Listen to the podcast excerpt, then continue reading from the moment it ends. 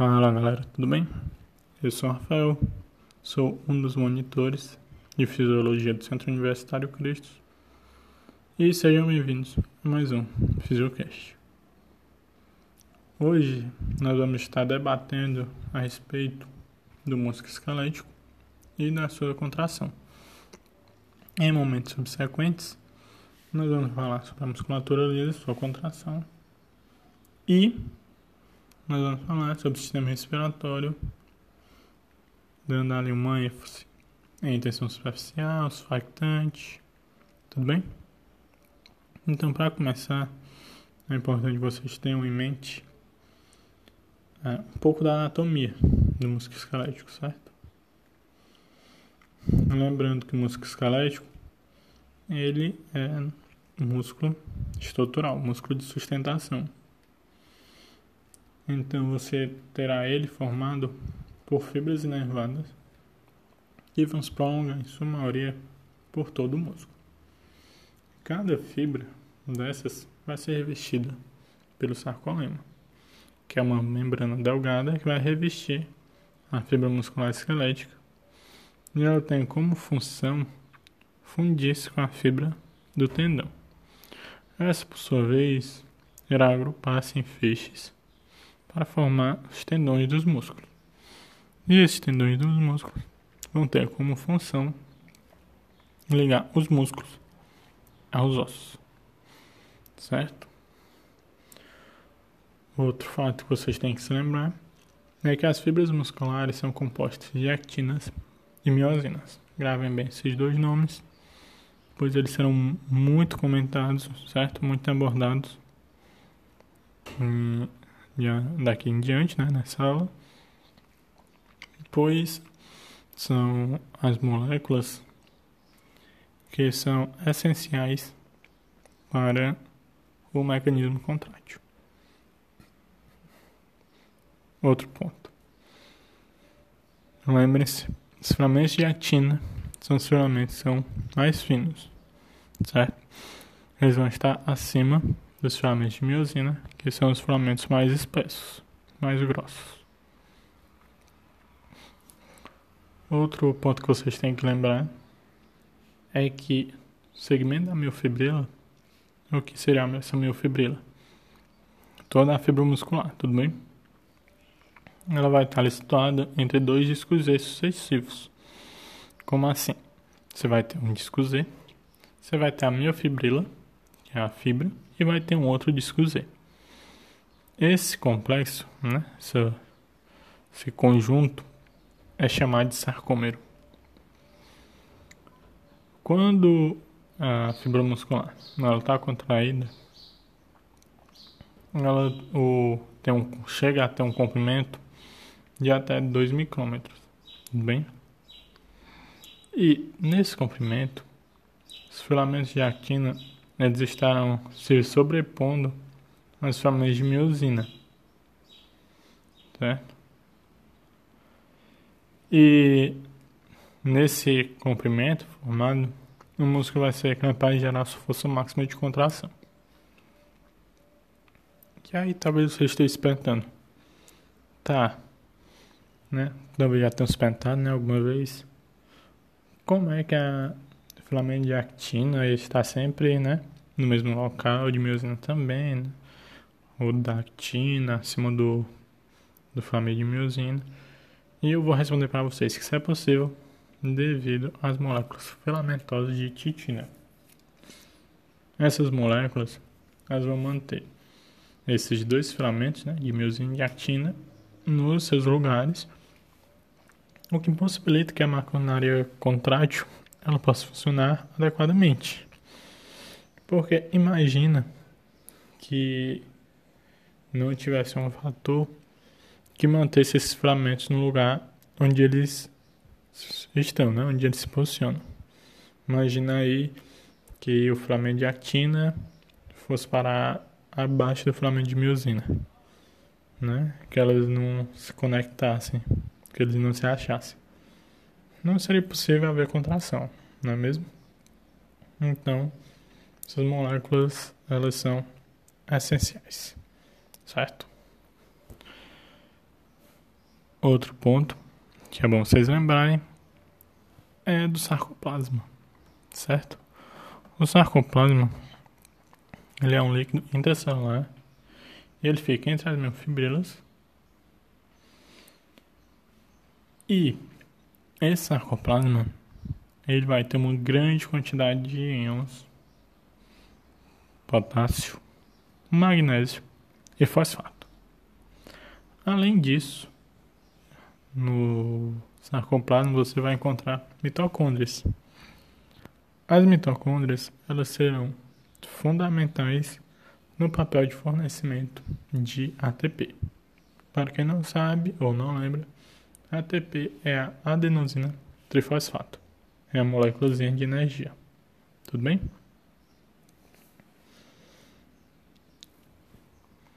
E vocês têm que lembrar também que no sarcoplasma você encontrará retículo sarcoplasmático. O que seria esse retículo sarcoplasmático? É como se fosse uma bolsinha, tudo bem? E vai ter a função de regular armazenamento, liberação e recaptação de cálcio. E vocês vão ver daqui a pouco a grande importância de cálcio para a contração. Lembrando que o retículo sarcoplasmático ele é independente de voltagem, certo? Independente de voltagem é quando ele abre né, as portas, ele se abre na presença de potencial de ação. Você já deve ter visto anteriormente em outras aulas a respeito do potencial de ação e todo o processo né, de despolarização, repolarização.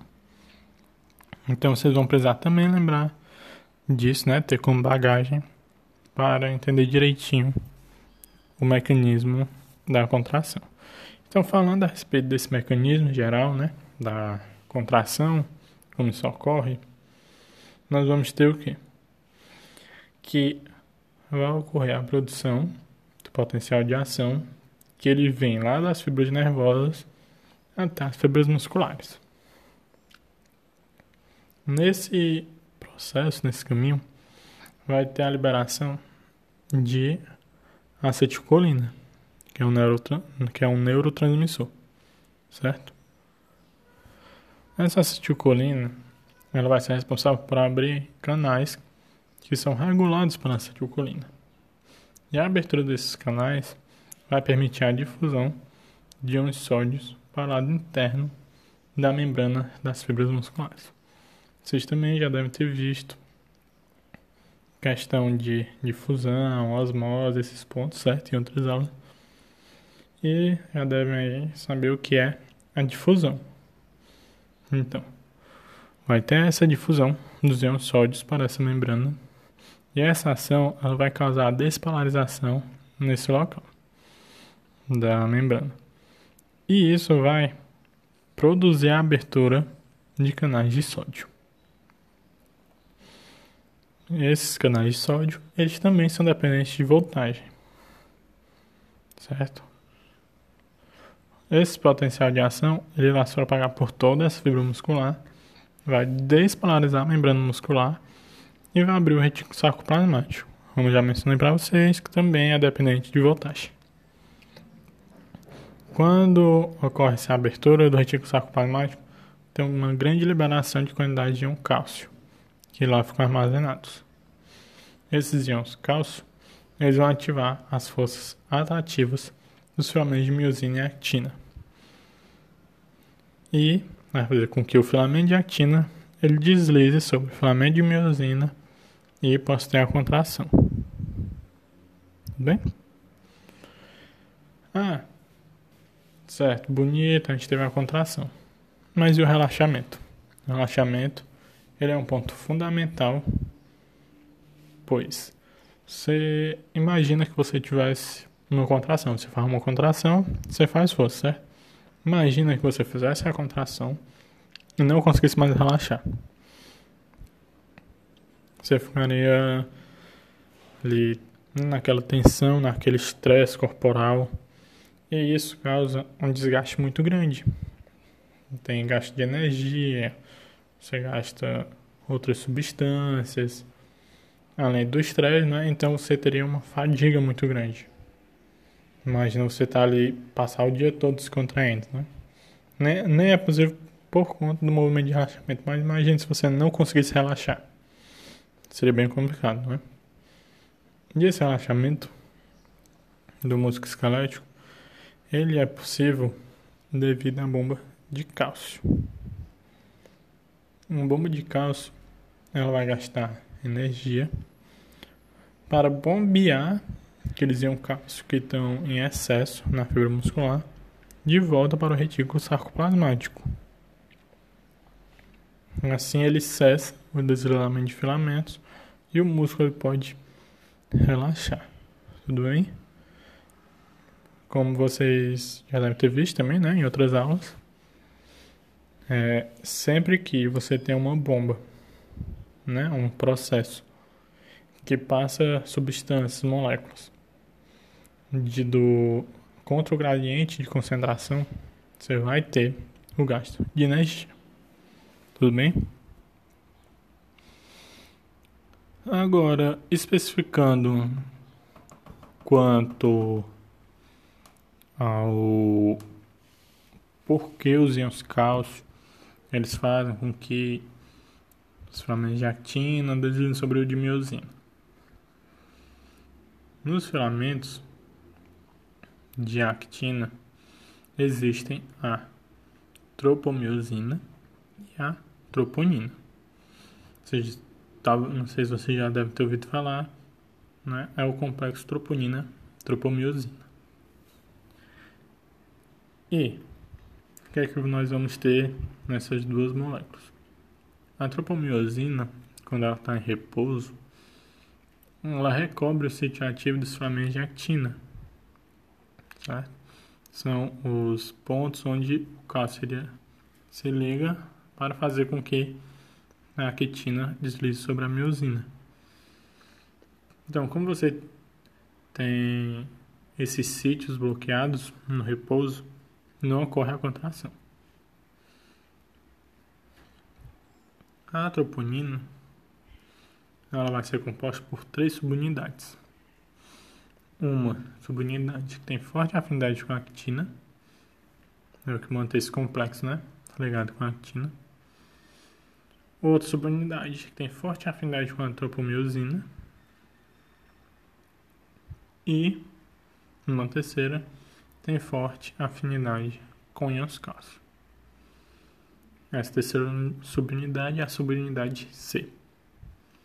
Quando a subunidade ela entra em contato com aqueles íons cálcio que vão ser liberados do retículo sarcoplasmático, ele irá captar alguns desses íons que ela vai se mover.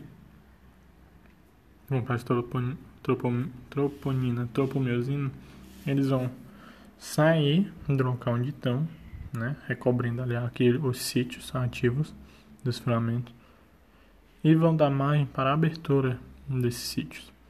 Com a abertura desses sítios, os íons que estão sobressalentes, eles vão conectar-se a esses sítios e vão fazer com que o filamento de actina ele deslize sobre o filamento de miosina e possibilite a contração. Tudo bem? Nós também temos que falar a respeito das fontes de energia para reconstituição de ATP, né? Como comentei aqui com vocês, é utilizado ATP para o relaxamento, processo de relaxamento. E sempre tem contração, tem relaxamento. Então, sempre está se utilizando ATP nesse processo. Essa reconstrução de ATP, vocês também podem encontrar por aí, denominado como reforço fosforilação, certo? Uma dessas fontes de energia é a substância de fosfocreatina. Essa substância ela, ela transporta uma ligação fosfato de alta energia similar à ligação de ATP. Sendo assim, a fosfocreatina ela vai ser clivada instantaneamente e sua energia vai ser liberada e causar a ligação de novo íon fosfato ao ADP. O que é o ADP? A adenosina de fosfato. É uma molécula de energia ainda não completa. Então, quando você tem uma fosfocreatina, que ela é ali altamente energizada, então ela tem muita quantidade de energia, ela é clivada, ou seja, quebrada, você vai ter a liberação de energia. Essa liberação de energia, ela vai ser unida ao ADP, adenosina de fosfato, que se originou de um gasto de ATP devido ao relaxamento. Então, o que, é que você tem? Você tem a contração, você tem o relaxamento. No relaxamento, você gasta energia. Gastou energia, aquela, aquele ATP que foi gasto, ele vai virar um ADP. Então, é uma substância é, de energia que ela não está ativa ainda. Quando o corpo vai precisar relaxar de novo, antes disso, né, ele precisa já ter recomposto essa energia para estar pronto. Então, o que ocorre? Nessa, nessa fonte, né, nesse, essa forma de restabelecer energia, ele vai quebrar a molécula de fosfocreatina, vai jogar a energia que foi liberada né, dessa quebra para esse ADP e vai reconstituir ele como um ATP, que já vai estar pronta para um novo processo de relaxamento. Outra fonte para a reconstrução da ATP é a glicólise do glicogênio que estava ali previamente armazenado no músculo, na membrana muscular. A glicólise, hum, você já deve ter tido aula de bioquímica, né? é a quebra de glicose. Tudo bem? Então, esse mecanismo ele vai ter como fonte a quebra dessa glicose armazenada. Tudo bem? Esse mecanismo ele é muito bom porque ele consegue energizar diretamente as contrações musculares. E também ele consegue reconstituir as reservas de fosfocreatina. É, outro ponto bom dela é que ela pode ocorrer na ausência de oxigênio. Essa contração anaeróbica ela pode ser mantida por muitos segundos até mais de um minuto. E a formação dessa energia por esse processo ela é feita de forma muito rápida.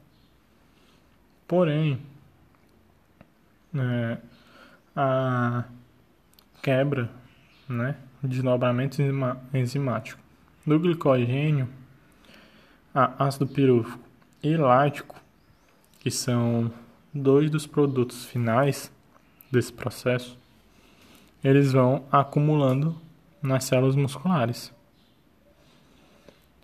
Quando, após ali mais ou menos um minuto, devido a esse acúmulo né, desses produtos finais, você, o músculo vai perder ali a capacidade de manter uma contração máxima, certo? Então, esse é o ponto ruim dessa fonte é essa limitação que ela tem após algum tempo de trabalho. Tudo bem? Devido a esse acúmulo dos produtos. E, como, como último mecanismo, né? mas não menos importante, existe o metabolismo oxidativo. O que seria isso?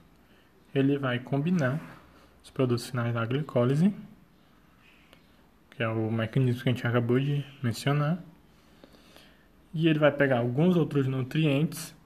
Esses nutrientes podem ser carboidratos, proteínas, gorduras. Ele vai unir com oxigênio. E quando ele faz essa ligação, né, essa combinação, ele libera ATP. É estimado que mais de 95% de toda a energia usada para manter contrações prolongadas são derivados exatamente desse processo. Por quê? Porque imagina que o corpo ele se utilizou do, da primeira fonte, que é através da substância de fosfocreatina. Ela foi, quebrou a fosfocreatina, liberou energia, transformou ADP em ATP e utilizou esse ATP. Ela está se utilizando esse mecanismo e precisa energizar o músculo e restabelecer essa fonte né, através da substância fosfocreatina. Então, o que, é que ela vai fazer? Ela vai fazer a glicose do glicogênio. Fazer né, essa quebra do glicogênio que tá, estava armazenado no músculo. Com essa quebra, ele vai conseguir manter ali diretamente a contração até, umas, até contrações mais prolongadas, né? De alguns, de alguns segundos até um minuto durante um tempo. E você vai ter um restabelecimento dessa fonte né? da substância de fosfocreatina. Só que aí o músculo utilizou dessas duas fontes e ainda está precisando exercer uma contração. Então você vai ter a terceira fonte, que é o metabolismo oxidativo. Ela vai o quê? Vai se aproveitar de alguns outros nutrientes que você tem ali devido à sua alimentação, né, o armazenamento do corpo. Ela vai pegar ali os carboidratos que você consumiu, vai pegar gorduras, proteínas e ela irá juntar esses nutrientes com os produtos finais do mecanismo anterior da glicólise. Ela vai pegar esse amontoado de substâncias e vai combinar com oxigênio. Então, se o corpo ele já tinha utilizado duas das fontes de produção de energia, que estava precisando de mais energia, ele vai se utilizar do que já foi, né, do que tem de resto, né, dos meios que sobraram para prolongar essa contração. Então, esse metabolismo normalmente vai ser usado ali em momentos que você tem, né, que você necessita contrair por um momento mais prolongado. Você vai passar mais tempo contraindo ali, é uma atividade física, né? Um exercício, musculação. Se você vai precisar esticar essa contração, então ele vai se utilizar desse mecanismo para poder manter. Tudo bem? Então, por hoje nós ficamos por aqui com essa aula. Eu espero que tenha sido muito claro, muito objetivo. Qualquer dúvida, vocês podem estar mandando mensagem para a gente, tudo bem? E não se esqueçam que ainda vamos ter muitos assuntos para abordar. Fiquem ligados, tenham bons estudos, prestem muita atenção nas aulas e é isso. Até mais, se cuidem. Fui.